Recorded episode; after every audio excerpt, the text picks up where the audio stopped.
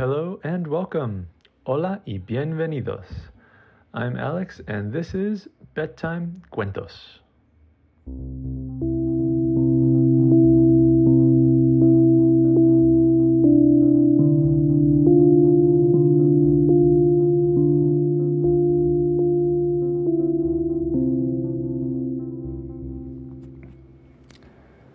Once upon a time, there was a little boy named Mateo. And he really liked to eat macaroni and cheese.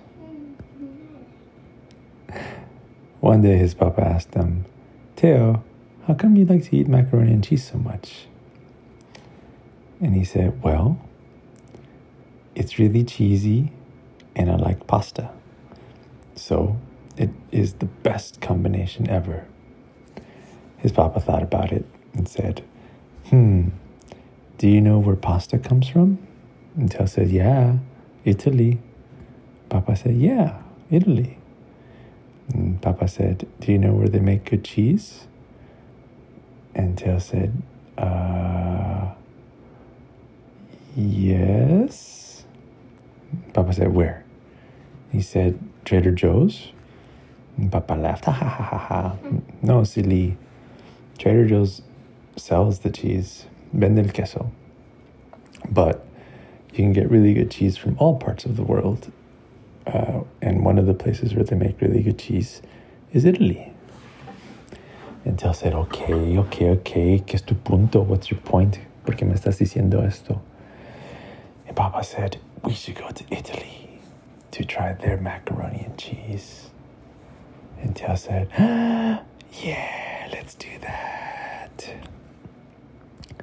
So they all packed their bags and they got on a plane and they put on a bubble suit and their masks and they flew all the way to Italy. And when they got there, they were so excited, so excited. And they went to the first restaurant. And they looked at the menu. And Teo said, I don't see any macaroni and cheese. ¿Qué pasó? And Papa said, Oh, they don't call it macaroni and cheese here. And Teo said, Oh. And Papa said, Yeah, and, and they use different uh, pasta sometimes. Teo said, oh, Okay. And so Papa said, Okay, we're gonna owe you. We're gonna order uh, uh, pasta quattro formaggi uh, with four cheeses. And Teo said, Ooh, that sounds delicious. But right before they were about to order, Teo saw that they had a big steak on the page. And Teo said, Papa, Papa, Papa, I want this instead. Papa said, Oh, okay, that's okay. So Papa ordered manzo, which is beef, for Teo. And then Teo ate it and he said, Oh my gosh, this is the best beef in the world. And then the whole trip, every time they went out, Teo would get manzo. And Papa would say, But Teo, we came to get pasta. We came to get pasta. And Teo said, No, no, no, no, no. You don't understand. This manzo, this carnita is the best. And Papa said, Yeah, but we should try the pasta too.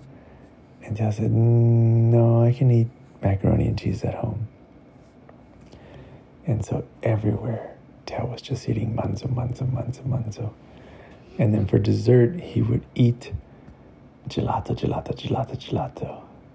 And every time Papa tried to order pasta, Teo said, No, no, no, no, no, no. We're going to share manzo. So the last day of Italy, Papa said, Teo, we have to get pasta. It's the last day. We're going to go back.